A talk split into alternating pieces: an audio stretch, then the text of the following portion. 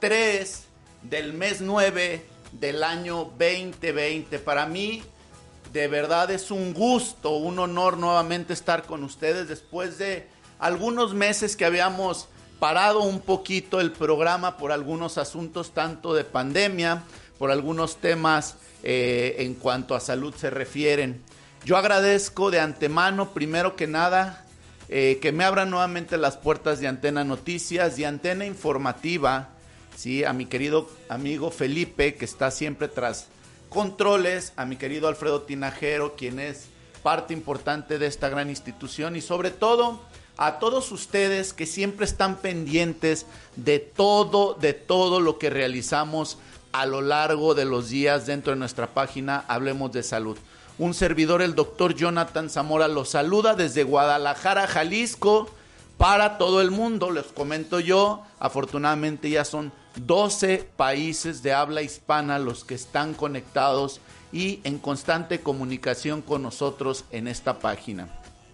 De verdad, eh, quiero mandar un saludo muy caluroso a todas aquellas personas que están siempre, eh, pues, compartiendo el contenido, que hoy no va a ser la excepción, tenemos un programazo, pero sobre todo quiero agradecer a todas aquellas personas que siempre estuvieron, ¿sí? Y hablo estuvieron eh, dentro de este programa, que fueron parte importante de impulsar los programas de salud, que estuvieron y que fueron parte importante de cabina, como es eh, pues mi representado, señor padre, quien eh, a dos meses ya de su fallecimiento, lo seguimos recordando con mucho cariño, ¿sí? Por alguna enfermedad. Y a todos los, a todas las, personas, eh, evidentemente, que han estado en estos tiempos eh, complicados en hospitales, esperemos que las personas que estén en hospitales ahorita en estos momentos y tengan la oportunidad de escucharnos, de vernos, les mandamos un gran abrazo, un caluroso saludo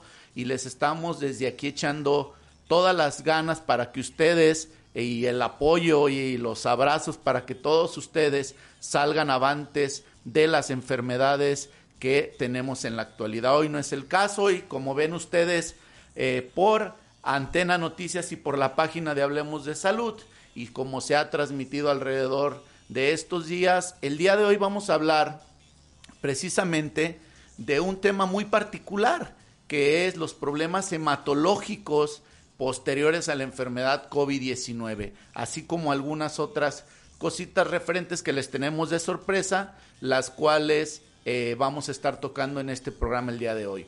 Primero que nada, pues quiero presentar a mi ya conocido y amigo, el doctor Jorge Lozano Valdivia, médico hematólogo, sí, médico especialista en hematología, egresado por la Universidad de Guadalajara y bueno, qué mejor que se presuma él, doctor. Qué gusto nuevamente tenerte aquí y que seas parte importante nuevamente inicio de la segunda etapa de Hablemos de Salud. ¿Cómo estás? ¿Qué tal? Buenas noches. Eh, muchas gracias Jonathan y gracias a todos los que nos, eh, nos miran por Facebook eh, a través de Antena Noticias. muchas gracias por invitarme de nuevo. Estoy muy contento de compartir con ustedes aspectos precisamente lo que tiene que ver con la hematología, ahora que estamos en esta nueva entidad emergente, no teníamos la experiencia nadie, a todos nos agarró de sorpresa, eh, cómo se estaban manifestando, qué estaba ocurriendo con los pacientes, si es, era algo nuevo, si era algo de lo que ya teníamos conocimiento y pues nos pusimos a verificar lo que estaba pasando, nos pusimos a estudiar, nos pusimos a comprender cómo va evolucionando esta enfermedad y qué es lo que uno de eh, nosotros, los hematólogos, los hematólogos, qué es lo que eh, pues podemos aportar, cómo podemos ayudar, cómo podemos comprender la enfermedad desde el punto de vista hematológico.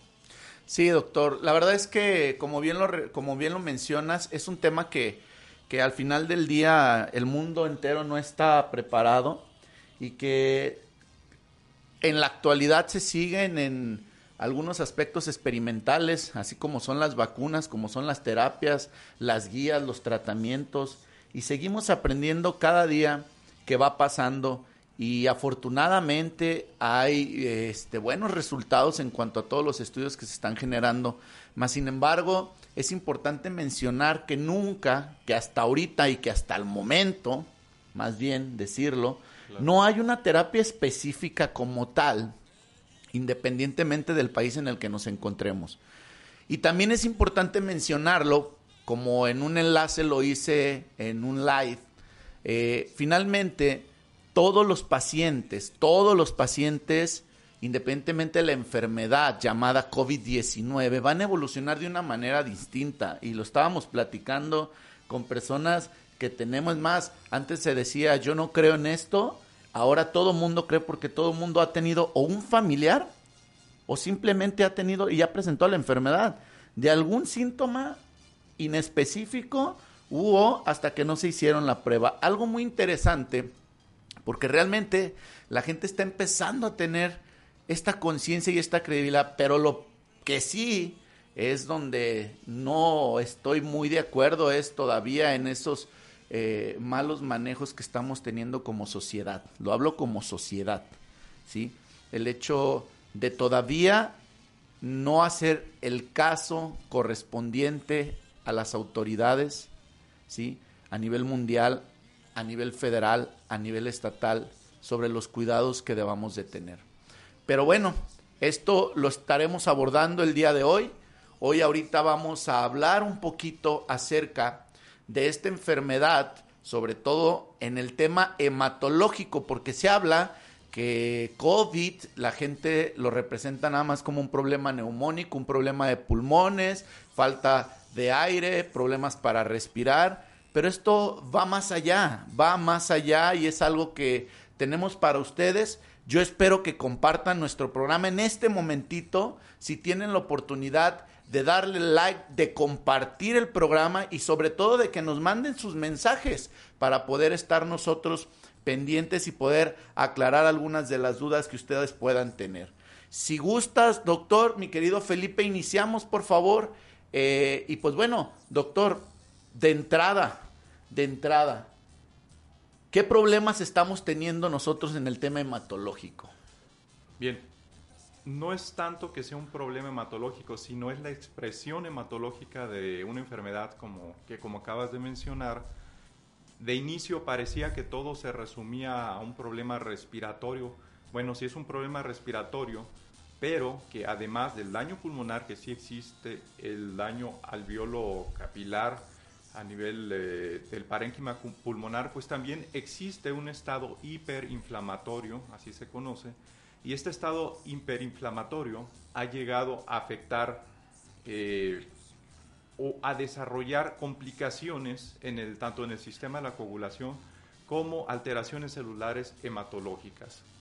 Bien, eh, inicio ¿sí? platicándote y platicándoles que precisamente yo pienso más o menos como a mediados de, a finales de febrero y a principios de marzo ya se estaba publicando, había muchas eh, revisiones, eh, cortes pequeñas, reportes de caso, sobre todo en eh, publicaciones en China, de Hong Kong y de varios países europeos como Italia, Alemania y Francia, que eh, les llamaba la atención precisamente haciendo eh, estudios de autopsias en pacientes, necropsias en pacientes que habían fallecido con el diagnóstico eh, de COVID, con la infección por este SARS-CoV-2.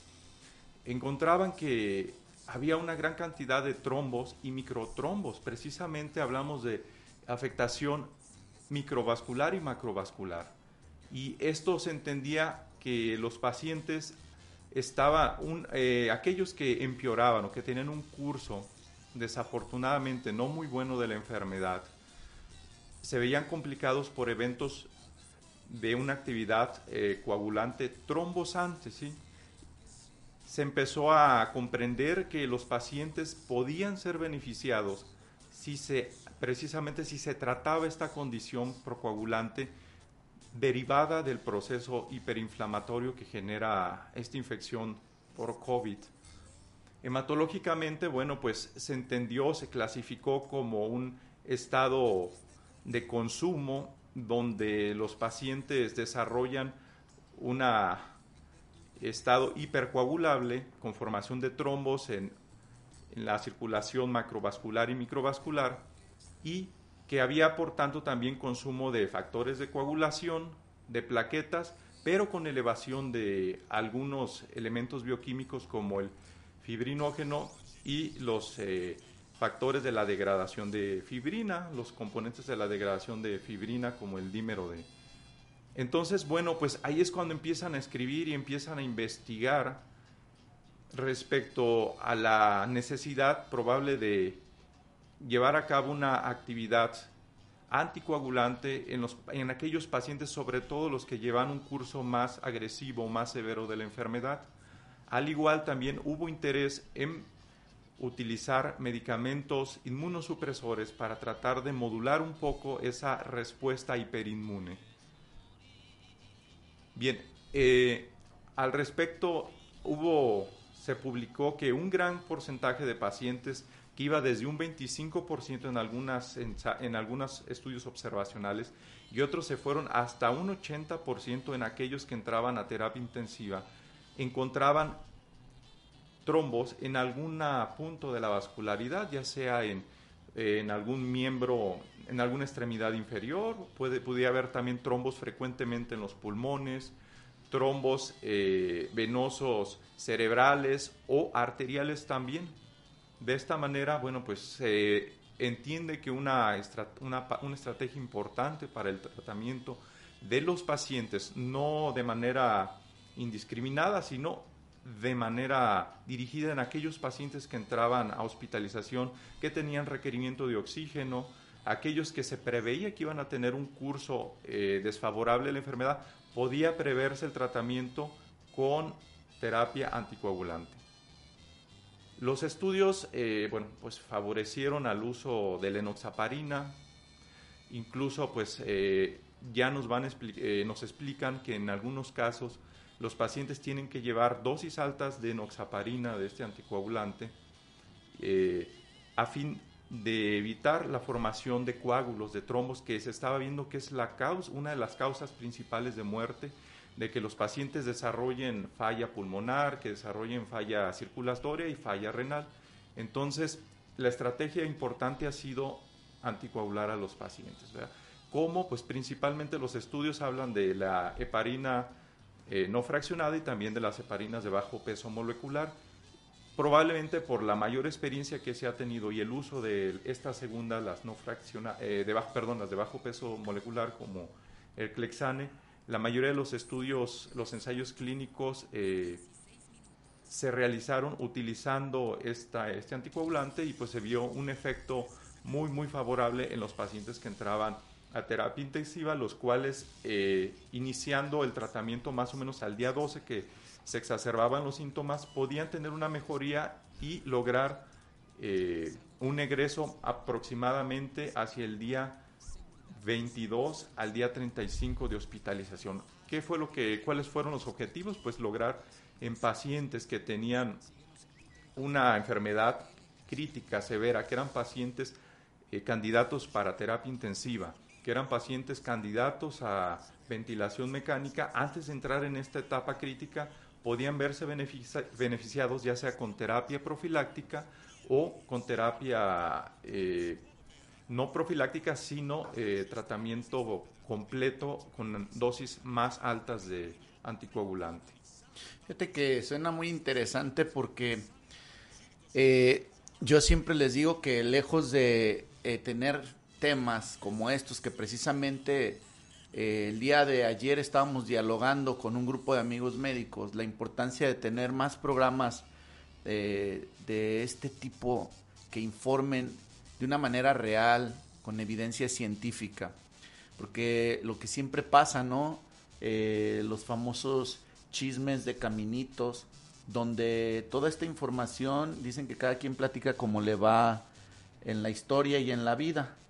Entonces, tenemos ahorita una gran problemática con todos estos pacientes que siendo asintomáticos de alguna manera o que posteriormente empiezan con sintomatología, inician con una serie de cuidados y manejos propios, personales, no quiero decir eh, muchas de las veces inclusive un mal manejo médico, un mal manejo médico, que lo que único que está haciendo es que los pacientes de alguna manera tiendan a complicarse.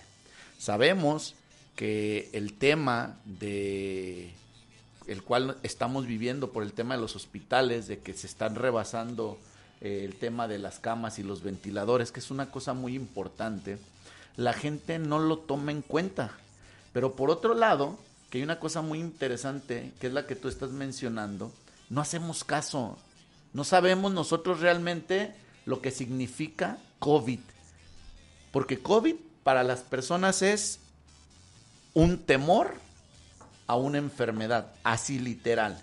Y por otro lado, las personas que ya están en hospitales, porque esa es la realidad de las cosas, ¿sí? están teniendo un tipo de tratamiento y de terapia que está, y por qué no decirlo, sustentada seguramente, pero que no tenemos la experiencia y que lo que tú ahorita nos estás mencionando es algo bien interesante. ¿Por qué razón? Porque es parte de lo que hasta el momento ahorita se ha visto. Esta evolución dentro de la enfermedad y estar nosotros ya con una terapia de anticoagulación, eh, pues vaya que, es algo eh, que para nosotros suena suena súper bien y que la gente esté muy, muy atentos a que existen terapias dentro del hospital que se pueden estar manejando. Sí, mira, como te menciono, eh, es una reunión de experiencia. Si buscamos dentro de la literatura internacional, todavía hasta el momento ya tenemos algunos estudios retrospectivos que precisamente reúnen todas esas experiencias con cortes de pacientes, tal vez no muy grandes, empezaron con cinco pacientes, de 5 a 15 pacientes son los estudios iniciales que ellos daban su experiencia. Nosotros tuvimos tales pacientes, tuvimos estos hallazgos con estos pacientes que eh, tantos pacientes evolucionaron de manera más favorable y otros tantos desafortunadamente no fueron con una evolución favorable. Se les dio tal tratamiento, tuvimos estos hallazgos, se les dio tal tratamiento y finalmente encontramos que de por ejemplo, de 10 pacientes, a 3 no les fue tan mal porque empleamos tal terapia. Y es lo que está ocurriendo. Realmente se están reuniendo, se está buscando tener la evidencia en base, con base en esa experiencia que, bueno, pues es hasta el momento la, evidencia científica que tenemos. No, no podemos tener más experiencia que la que nos ha llevado estos meses. Y yo sé que la gente a veces no, mm, no, no logra comprender lo difícil que es poderle darle, darle una validez científica a algo, porque por ejemplo, se hablan de muchas otras terapias, la gente espera y dice, bueno, pero ¿por qué no tenemos una vacuna ya? Y esto es un proceso muy largo que precisamente antes de poder tener un elemento, una herramienta que se considere válida, que se considere oportuna en su aplicación, pues tiene que pasar un tiempo largo de estudios, de pruebas, de ensayos, hasta el momento que se, sepa que tal herramienta es segura, es más segura que nociva. Entonces por eso nos lleva mucho tiempo, lleva muchos estudios, eh, pruebas donde se puede en algún momento regresar al paso anterior, volver a iniciar o descartar y decir, ¿sabes qué? Como lo hemos visto con tantos medicamentos que de un inicio se pensaba o se creía que podían tener algún efecto benéfico en el tratamiento de estos pacientes. Algunos se siguen usando, otros se dijo que no, o en un primer momento de alguno de ellos se dijo que no, como los esteroides, que esto llevaba un curso más ominoso en los pacientes y actualmente se está retomando y consideran que se considera que es parte del tratamiento actual en los pacientes con infección por COVID.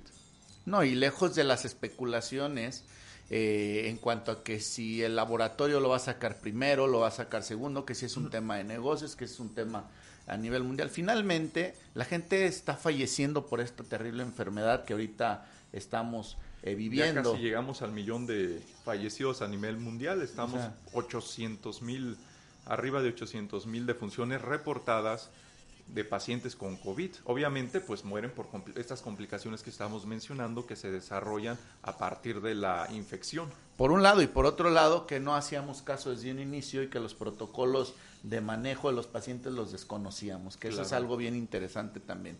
Doctor, a mí me gustaría saber, y a la gente, porque esto es algo de todos los días, las preguntas típicas o, o las preguntas que siempre generan una cierta incertidumbre.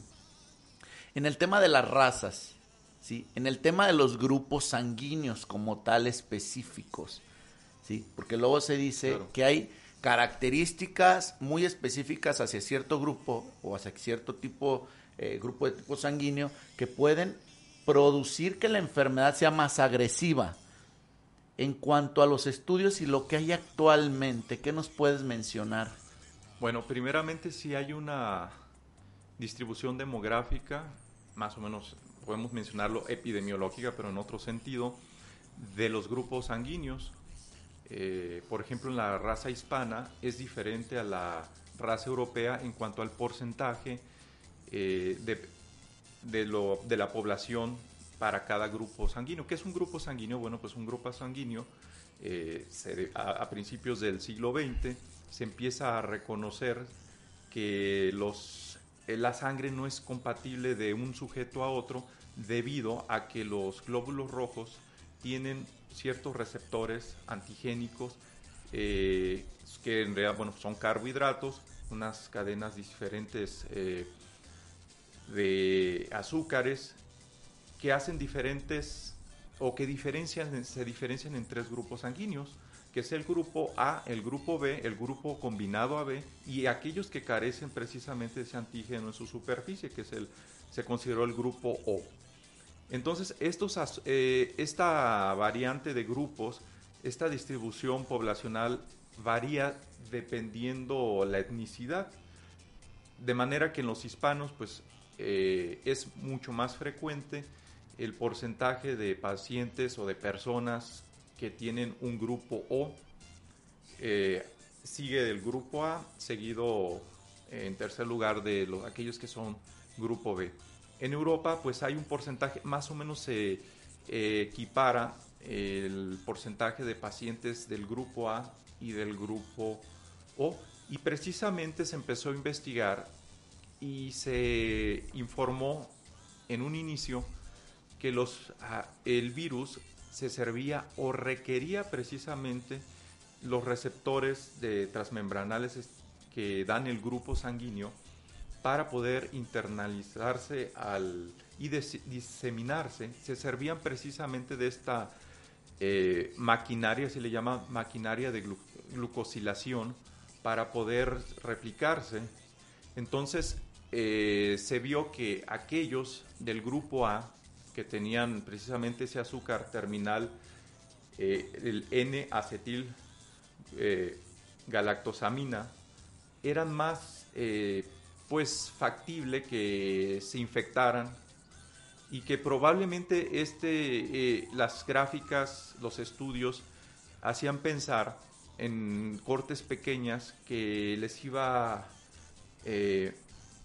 pues les iba peor, ¿verdad? Los pacientes que se infectaban del grupo A había una diferencia importante entre eh, aquellos que, estaban en las terapias intensivas y se, y se hacía la clasificación, aquellos que sobrevivían al, a una terapia intensiva, que eran del grupo AB, perdón, del grupo B o del grupo respecto al grupo A, ya sea grupo A, A, A1, A2 o aquellos que tenían AB, ya el hecho de expresar en su superficie ese azúcar, ¿sí? ese azúcar antigénico que es, ya lo acabo de mencionar, N-acetilgalactosamina, eso favorecía a que el grupo eh, tenía más afinidad, como lo habíamos, se ha mencionado previamente, con el receptor de la enzima convertasa de angiotensina a nivel eh, pulmonar.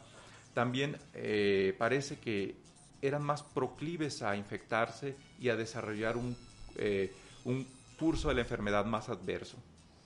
Excelente, doctor. Pues bueno, lo están escuchando del especialista, el doctor Jorge Lozano, médico hematólogo, especialista en hematología, egresado de la Universidad de Guadalajara. Mm, vamos a antes de continuar con el programa porque en la segunda parte, después de que regresemos del corte comercial y de mencionar a nuestros patrocinadores del día de hoy, es importante que no se vayan a desconectar porque también viene otro tema muy interesante que es el uso, doctor, estábamos platicando nosotros, el uso del plasma, ¿sí? En pacientes ya que habían estado en contacto con la enfermedad, qué tan benéfico puede ser para otras personas, ¿sí? En la terapia. Que eso es algo que me gustaría que toquemos también porque la gente, eh, pues pregunta acerca de este tema, si realmente es parte de la terapia, si realmente está funcionando, si hay algunos estudios que avalan, el por qué si está aceptado, el por qué aún no se acepta o si ya hay protocolos de estudio como tal. Vamos a platicar un poquito de eso. Antes de esto, déjenme agradecerles a todos los que están conectados, agradecemos mucho su presencia, a todos los que nos siguen de todo partes en Hablemos de Salud en nuestra página y también en Antena Noticias. Para nosotros es un gusto saludar a nuestros queridos amigos que se han conectado con sus preguntas y sus felicitaciones, como es eh, la doctora Sherry, le mando un abrazo. Ana Shal, mi querida amiga, un saludo y un abrazo también. Esperemos ahí pronto tenerlos acá. Cintia, Cintia Guzmán, un abracito. Eh, Adalgasi, Adalguisa Ponce, Mireya Torres, Viviana eh, Valera, una amiga, amiga también esperemos acá tenerlos pronto. Leticia Aviar, mi querida amiga, y Mireya Torres más, los que están ahorita actualmente conectados. A todos ustedes les estamos mandando un saludo enorme un abrazo y vamos a ir un pequeño corte y vamos a regresar con el doctor Jorge Lozano para seguir hablando acerca de los problemas hematológicos, sí, en tiempos de COVID-19. Mi querido Felipe, regresamos en un momentito.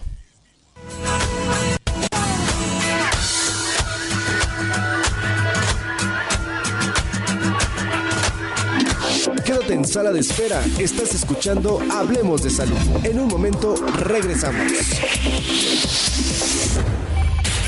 Jalisco, México, para el auditorio del mundo.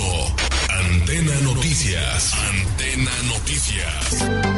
Sin tapujos, un programa donde se tratarán temas de tu interés. Escúchanos todos los martes de 6 a 7 pm. Porque tú nos importas, hablemos de salud. Continuamos.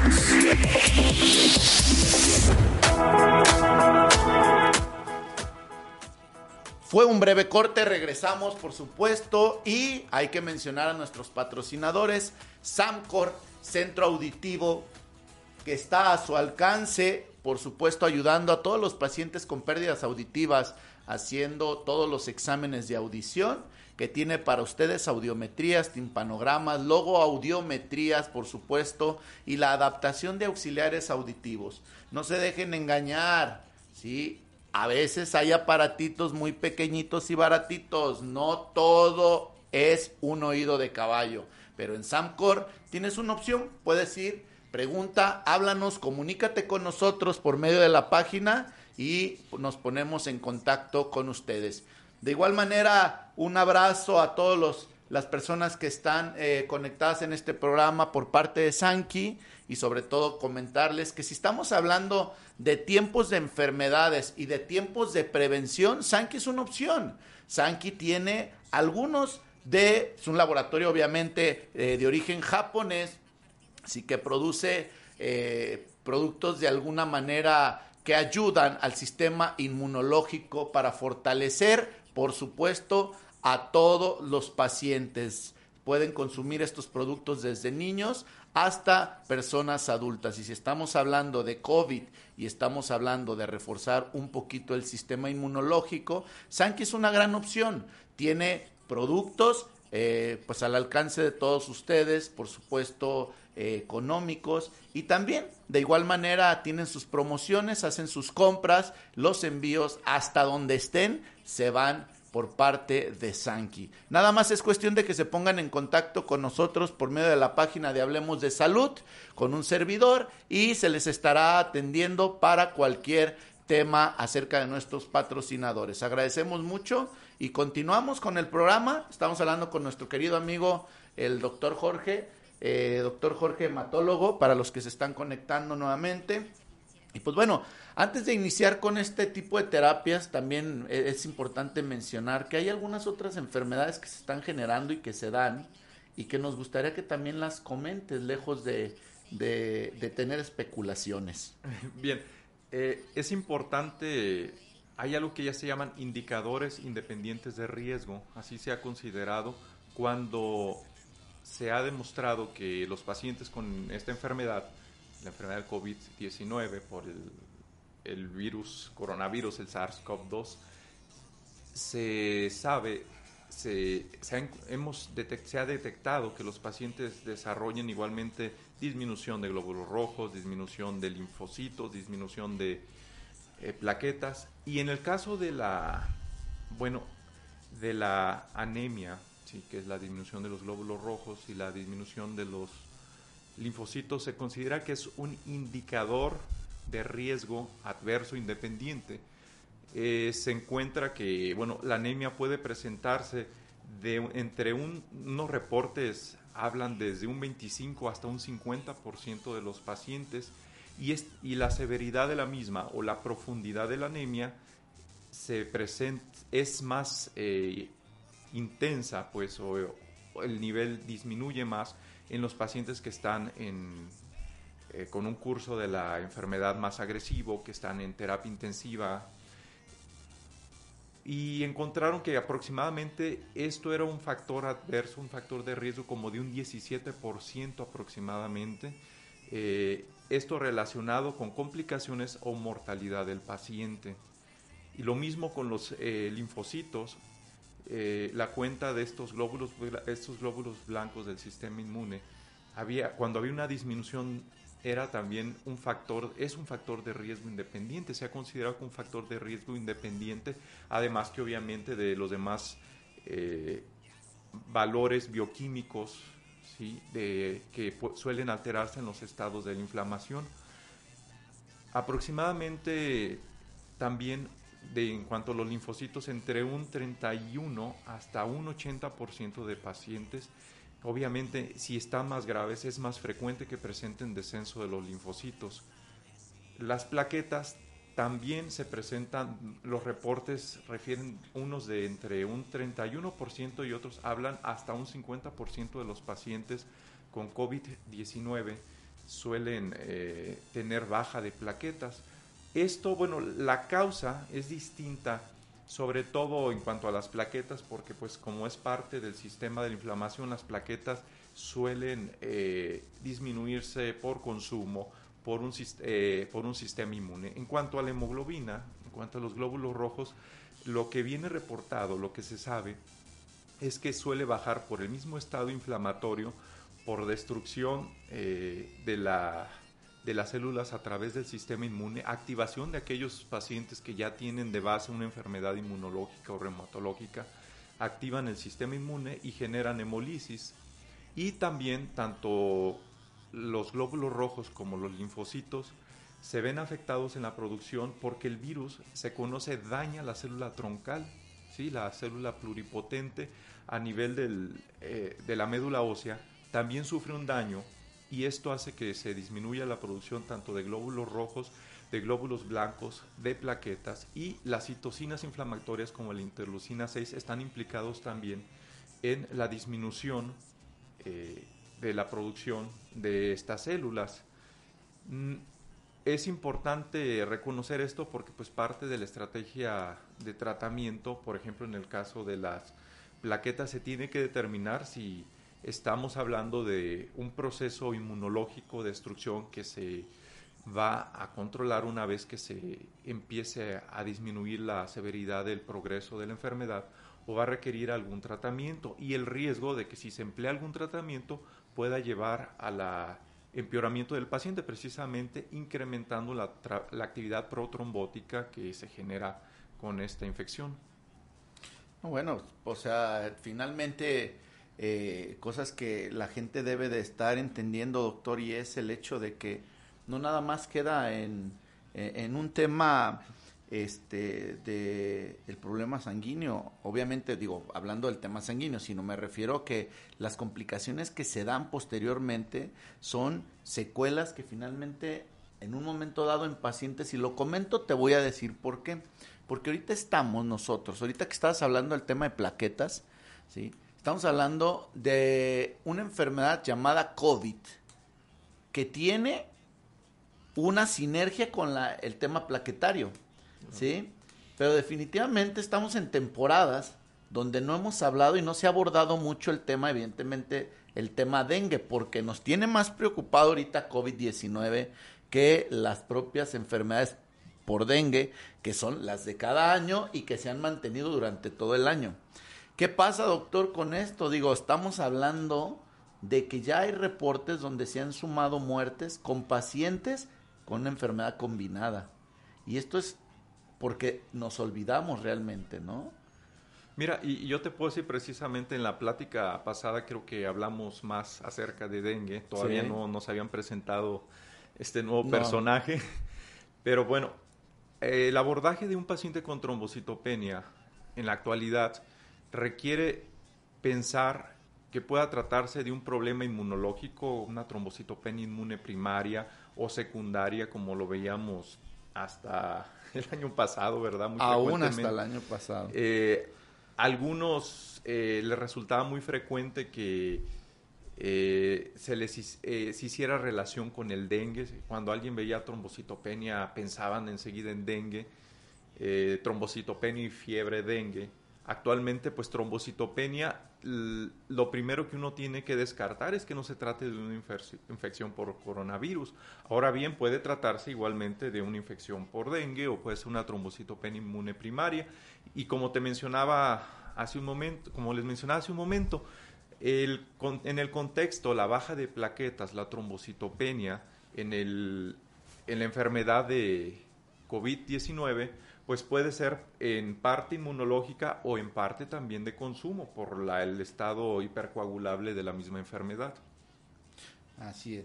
Bueno, doctor, vamos, eh, el tiempo se nos está yendo rapidísimo, rapidísimo. Déjenme saludar también a Socorro. Socorro, un abrazo. Charlie Ramírez, amigo, les mandamos un abrazo. Vamos a continuar platicando acerca de esto, pero hay un tema que que creo que este el interés como hasta ahorita hasta el momento y es el tema que estábamos platicando acerca del uso terapéutico del plasma en pacientes convalecientes del SARS-CoV o del famoso COVID-19. ¿Qué hay hasta el momento? Porque sería muy comprometedor que tú me dijeras si estás a favor, si estás en contra, qué tipo de terapia se utiliza, quién la utiliza, porque evidentemente como iniciamos el programa. O sea, sigue habiendo estudios en los pacientes y sí, ya he visto por ahí en algunos hospitales que están en prácticas con este tipo de terapias porque ya los... Eh, ya se menciona, inclusive se promocionan ya, ¿no? Este tipo de terapias. Y pues bueno, qué mejor que tú que nos digas si realmente estas terapias, de acuerdo a el panorama actual, es funcional. Bueno, hay que, primeramente hay que contextualizar el uso del plasma de convalecientes, donantes convalecientes, como te acabas de mencionar, son aquellas personas que sufrieron la infección, que en algún momento se documenta que no tienen más actividad de la enfermedad, pero que han desarrollado anticuerpos posterior a la exposición del agente infeccioso.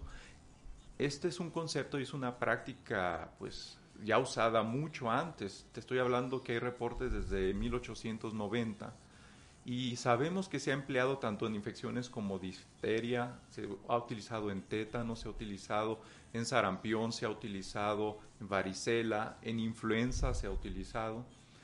Y la realidad es, es que, bueno, al no tener, en estos reportes hablan que al no tener una vacuna, una eh, gamma globulina hiperinmune que permita precisamente conferir a través de una inoculación eh, obtenida a través de ingeniería biomédica, ¿sí? a través de una inoculación en la población general y de esta manera desarrollar una respuesta inmune temprana y más enérgica en caso de ser expuestos a este agente eran las herramientas que se tenían antes del inicio de la era de los antibióticos, era la herramienta que existía. Y pues cada vez que hay una enfermedad emergente, vuelve a entrar en uso el, pues digamos, la práctica de transfundir al paciente que se enferma el plasma que contiene anticuerpos, estas sustancias que ya desarrolló una persona que ha logrado sobre, eh, salir de la enfermedad. En pocas palabras, hay unas diapositivas, unas imágenes que se están mostrando. A ver si ahorita este mi momento. querido Felipe nos ayuda para poder eh, poner algunas de las imágenes que, que- que tenemos ahí. Gracias. Eh, bueno, estas imágenes de una manera breve nos explican más o menos el procedimiento, en qué consiste, eh, que es la extracción de el suero del plasma de una persona que ha padecido la enfermedad.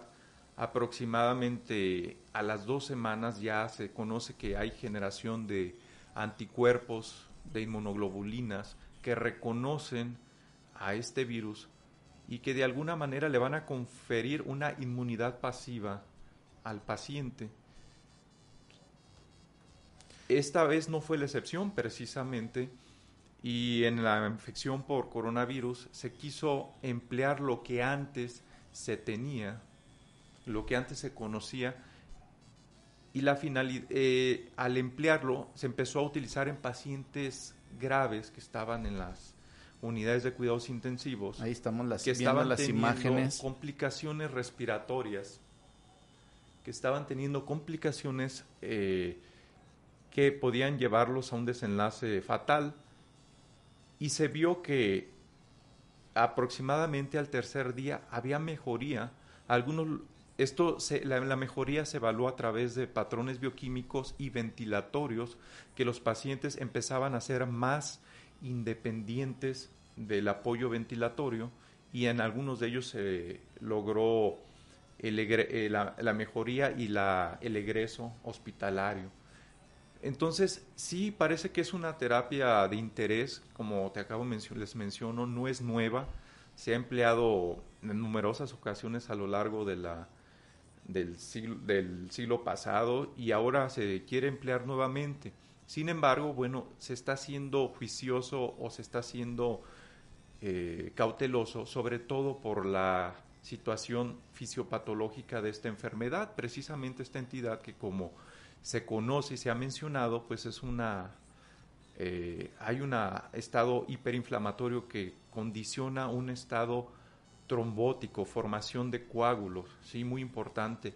De esta manera se puede hipotetizar, se puede entender que si a un paciente le estás pasando plasma, pues tiene riesgo de inicio, pues claro, de todas las complicaciones transfusionales, que pueden ser infecciones, que pueden ser reacciones alérgicas derivadas a la transfusión, puede generar sobrecarga por el volumen que se está transfundiendo. Aproximadamente los estudios han empleado entre 200 mililitros hasta 2.600 mililitros y esto puede llevar a la sobrecarga de volumen, empeorar la condición del paciente o incluso incrementar el riesgo de formación de coágulos, de formación de trombos. Ya hay eh, estudios que ah, ponen en alerta sobre el incremento de la probabilidad de desarrollo de embolias pulmonares con el uso del, eh, plasma, ¿sí? del plasma de donantes. Sin embargo, bueno, pues como te eh, se viene mencionando en el transcurso de la charla, todo esto se está poniendo sobre la balanza. Creo que todavía es difícil poderte decir si estoy a favor o estoy en contra.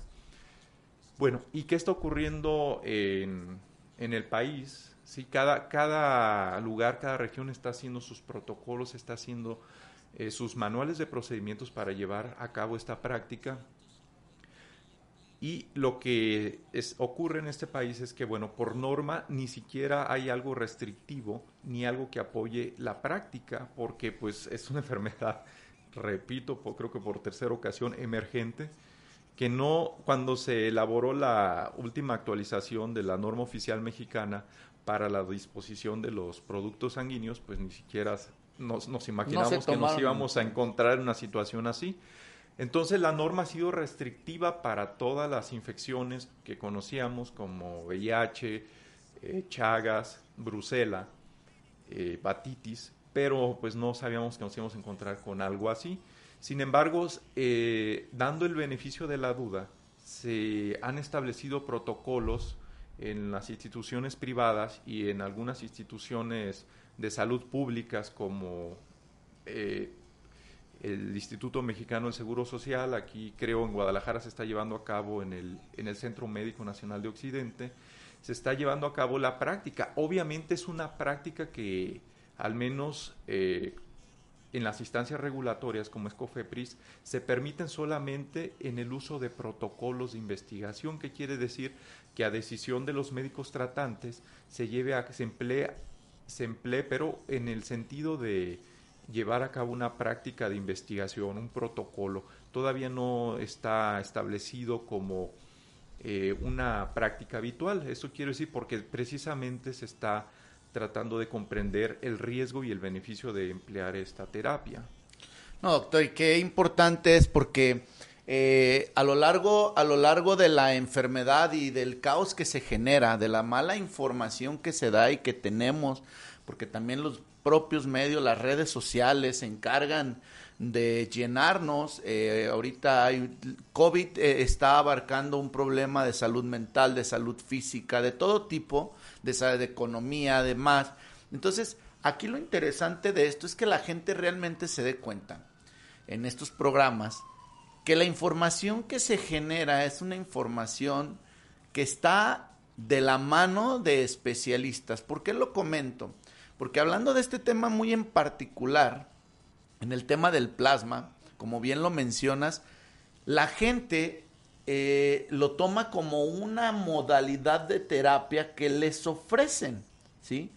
Y tú acabas de mencionar, lejos de que la terapia sea funcional en algunos pacientes, tiene algunas de las complicaciones porque no todos los pacientes son candidatos a recibir esta terapia por enfermedades subyacentes, por problemas en el tema de la coagulación, por la evolución propia de la enfermedad, ¿sí? Entonces, esto es importante que la gente le quede muy claro que para que reciban una terapia de este tipo, ¿sí? Tienen que hacer el especialista una evaluación general de su estado físico y ponerlo en una balanza si realmente son candidatos, porque como coloquialmente se dice, perdón que lo diga, a veces sale más caro el caldo que las albóndigas. Así es. Sí, efectivamente, reitero, sí se está llevando a cabo eh, de manera regulada en algunos lugares del país, en algunas instituciones públicas y privadas, pero en el contexto todavía de ensayos clínicos. ¿sí? Como un eh, tiene que ser todo bien protocolizado, tiene que haber criterios de inclusión para poder aceptar el candidato a esta terapia. Pero bueno, como menciono, es parte de la terapia inmunológica que se puede ofrecer hasta este momento en tanto no tengamos vacunas y se como previamente tanto se podía tanto se puede emplear el plasma de convalecientes para tratar pacientes ya enfermos como también profilaxis para tratar de prevenir infecciones en aquellas eh, personas que no han sido todavía expuestas.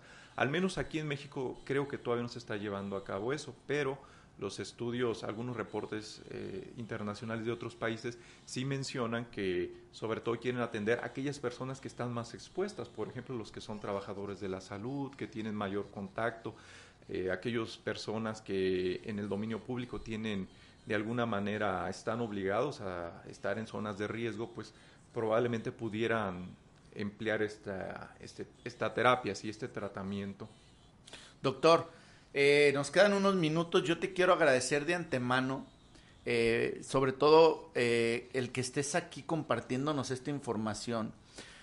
Tienes saludos de la gente que nos está viendo, Joel Curiel, Josué Velarde, sí, la doctora Cherry, entre algunas otras personas que te mandan saludar y que te recomiendan ampliamente. Pero hay algo bien interesante aquí, en un comentario, dice mi amigo Josué Velarde, falta reforzar el tema del dengue.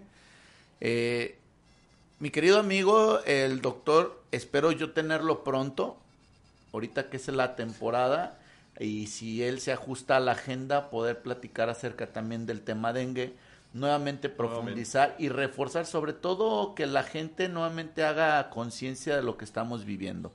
Pero hay algo donde pone la doctora Cherry, dice, excelente explicación del doctor Lozano, tanto para la población en general, ¿sí? Como para la misma comunidad médica. Me quedo con esto porque nosotros como médicos eh, estamos dando, ¿por qué no decirlo? Consultas en línea, en videollamada, por teléfono, eh, vía las que tú quieras, redes sociales. Y realmente es un tema muy complejo porque lejos de poder ayudar a las personas, nosotros como médicos tenemos que tener evidencia. Y esa evidencia muchas de las veces es teniendo al paciente enfrente. Sabemos que es complicado, sabemos que es muy complejo el momento, pero sí es importante porque estas son herramientas no nada más para la gente que sepa, que nos interesa, precisamente por ellos hacemos estos programas, sino que también la comunidad médica tenga este conocimiento de hematología, que muchas de las veces, yo recuerdo un programa que tuve contigo en la que dijimos, a ver, ¿y qué es hematología? Claro. no sé si te acuerdas, ¿no? Porque, o sea, sabemos que son internistas, que tienen una, que la hematología es una subespecialidad y finalmente es importante mencionarlo porque esto a todos, a todos nos llena y cada programa que vengo siempre he dicho que para mí es estar como un alumno aquí, es un, conocimiento más junto con la experiencia de todos ustedes y para mí esto es una situación que me halaga. Doctor, ¿dónde te podemos encontrar? ¿Dónde das consulta? ¿Cuáles son tus horarios? Pásanos tus teléfonos por ahí el programa de igual manera tiene varias gráficas ya y aparecen los datos del doctor, pero no está de más que el doctor nos diga dónde se encuentra dando su consulta, cómo nos podemos comunicar contigo. Claro, eh, bueno, pues en la, en la mayoría de las imágenes que se han proyectado, eh, se, proporciona un correo electrónico y dos teléfonos eh, donde pudieran contactarme en caso de que lo requieran. Eh, las consultas, obviamente, pues sí tiene que ser con cita previa. La, opción en la actualidad, precisamente por la condición que estamos pasando, eh, yo los estoy atendiendo en un hospital que no está lejos de aquí, ahí tengo un consultorio, está enfrente de, de Plaza Arboledas, eh, no, no estamos lejos, y pues se facilita precisamente que tenemos disposición de un área de infusión, tenemos laboratorio y creo que pues para un hematólogo este es elemental y, de alguna manera requerimos de laboratorio y se pueden llevar a cabo las, las pruebas necesarias. Muy bien, miren, este, ahorita ya vamos a despedirnos nada más, quiero comentarles el correo del doctor, ya lo vieron en las imágenes, si repiten el programa ya saben que esto hay que estarle compartiendo para que más personas conozcan de nuestro programa. El correo electrónico es losanovaldivia.hotmail.com. Los teléfonos es el 33 12 44 26 06, 33 36 71 00 38, ¿sí? Y también el, el, consultorio está en Avenida Paseo de las Arboledas número 2444, Colonia Bosques de la Victoria, obviamente en nuestra ciudad de Guadalajara en la metrópoli. ¿sí? Y pues bueno, agradezco muchísimo nuevamente a todas las personas que estuvieron conectadas, que estuvieron pendientes de lo que estamos haciendo. Hoy regresamos, cambiamos el día, eran miércoles, hoy vamos a estar los jueves y probablemente les demos una sorpresita para estar algunos días más. Pero por lo pronto vamos a estar ya los jueves. No se olviden, en punto de las 8 de la noche, transmitiendo desde Antena Noticias, Antena Informativa y desde la página Hablemos de Salud. Un servidor, el doctor Jonathan Zamora, los manda a saludar, les manda un abrazo, les agradece de todo corazón y por supuesto, como siempre, compartamos salud. Hasta pronto.